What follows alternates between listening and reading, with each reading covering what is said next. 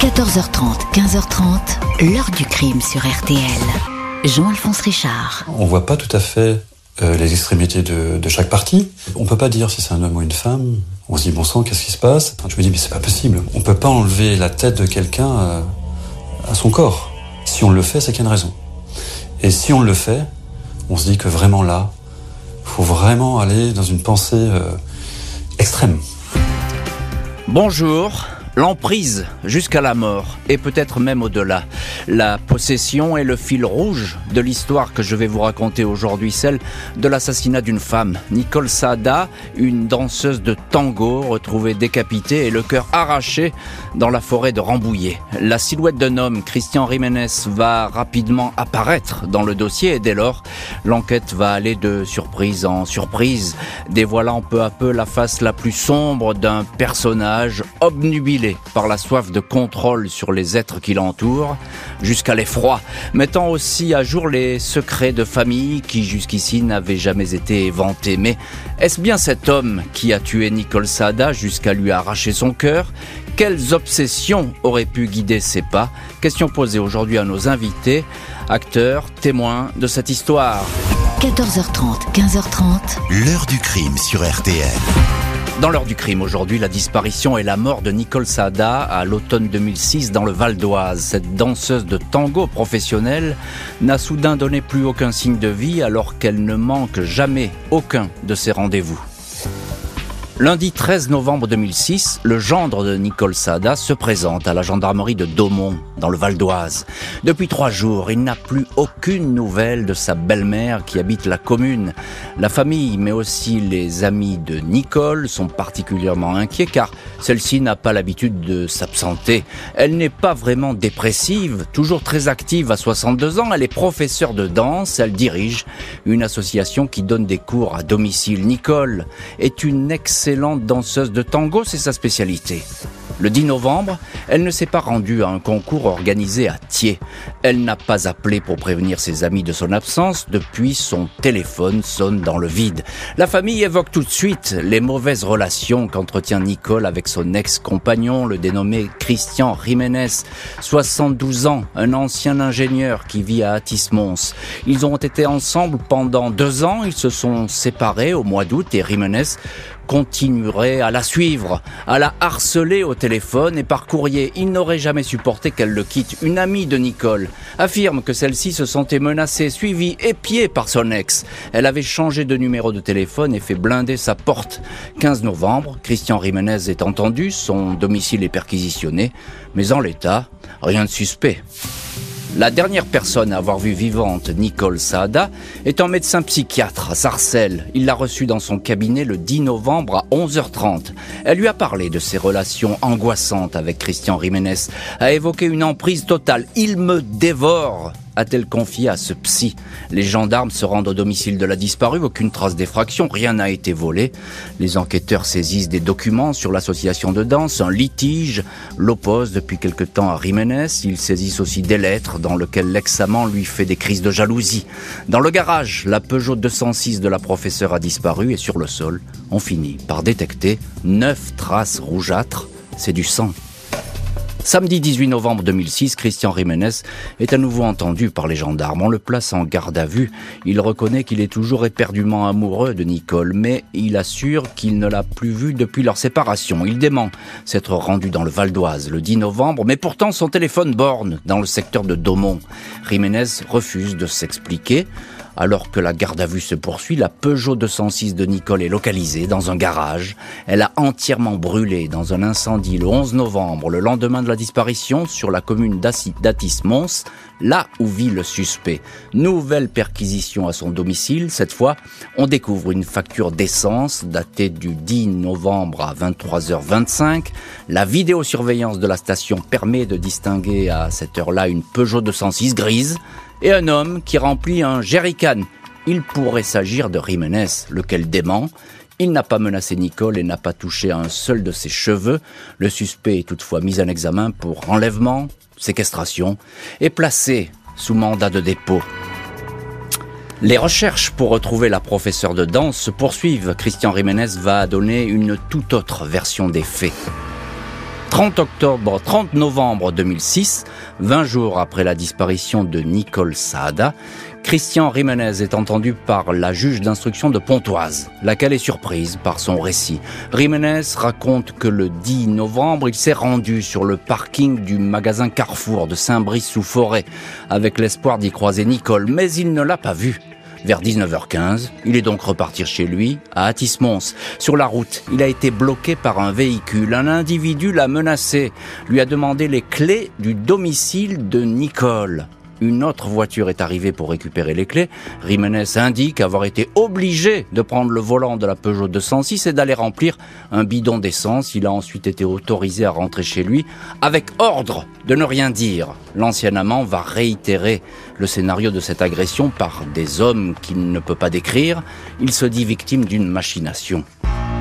Sur le terrain, des dizaines de gendarmes ratissent les abords de la forêt de Montmorency et ceux de la Seine, autant d'endroits où pourrait se trouver le corps de Nicole Saada.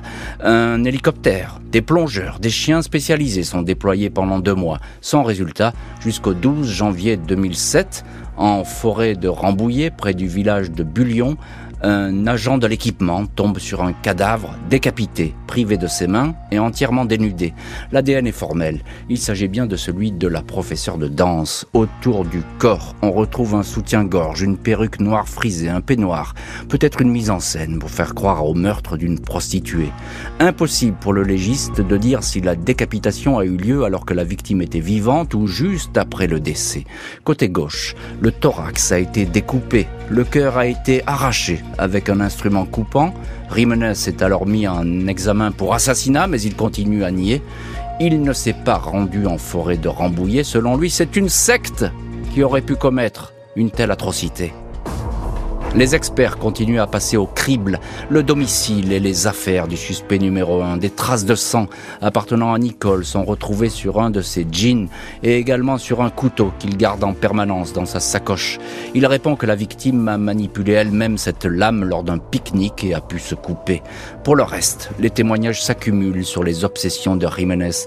Il a été surpris à plusieurs reprises en train d'épier les allées et venues de Nicole, postées de jour comme de nuit devant sa maison. Christian Rimenez, obsédé par cette traque, tenait un journal de bord.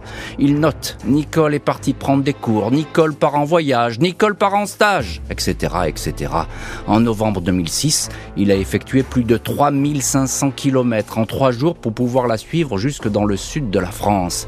Les quatre filles qu'il a eues d'un premier mariage décrivent un homme paranoïaque, jaloux, leur propre mère, affirme-t-elle, était déjà avant Nicole, devenue sa chose.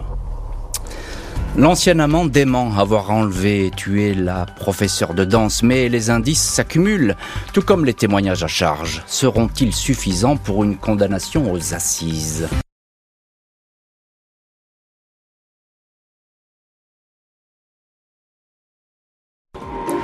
16 juin 2008, Christian Jiménez, pull beige, moustache parfaitement taillée et cheveux plaqués, est dans le box des accusés de la cour d'assises du Val d'Oise, à Pontoise. Il se montre d'emblée très bavard, multipliant les détails insignifiants, abreuvant juge, juré et avocat d'interminables déclarations. Il raconte longuement l'agression dont il a été l'objet par un mystérieux commando. Dans mon rétroviseur, j'ai vu deux gars prendre quelqu'un par les pieds et sous les bras. Ils ont mis le corps de Nicole à l'arrière de leur grosse voiture. Le président tente de savoir qui pouvaient être ces hommes. Jiménez n'en sait rien. Il dit qu'en les voyant, ces inconnus se sont dit, ben, voilà un mec à qui on peut tout mettre sur le dos. Nicole, selon lui, a été victime d'un complot, une machination, répète-t-il, par la mafia du tango argentin ou les témoins de Jéhovah. L'expert psychologue qui a examiné Christian Jiménez le décrit comme quelqu'un de psychorigide et paranoïaque, un homme qui a le besoin systématique et compulsif d'avoir raison contre les autres. Lors des débats, le portrait de l'accusé en harceleur de femmes et tyran domestique s'assombrit brutalement avec le témoignage de deux de ses nièces devant la cour d'assises. Elles mettent fin à 45 ans de silence, elles racontent avoir été violés dans leur enfance par cet homme qui comparait pour assassinat. Les deux témoins sont en pleurs, l'accusé est impassible. Je ne vais pas m'excuser de quelque chose que je n'ai pas fait, dit-il. Quand on lui demande s'il exerçait des pressions sur une école, il répond même pas. Condamné à la perpétuité, peine assortie de 20 ans de sûreté. Christian Jiménez rejette ce verdict. Il se dit victime de faux témoignages qui l'ont présenté comme le coupable idéal. Il va donc faire appel. 30 juin 2009, Christian Jiménez, 74 ans, apparaît devant la cour d'assises d'appel des Yvelines à Versailles. Les mois écoulés en prison ne l'ont pas changé.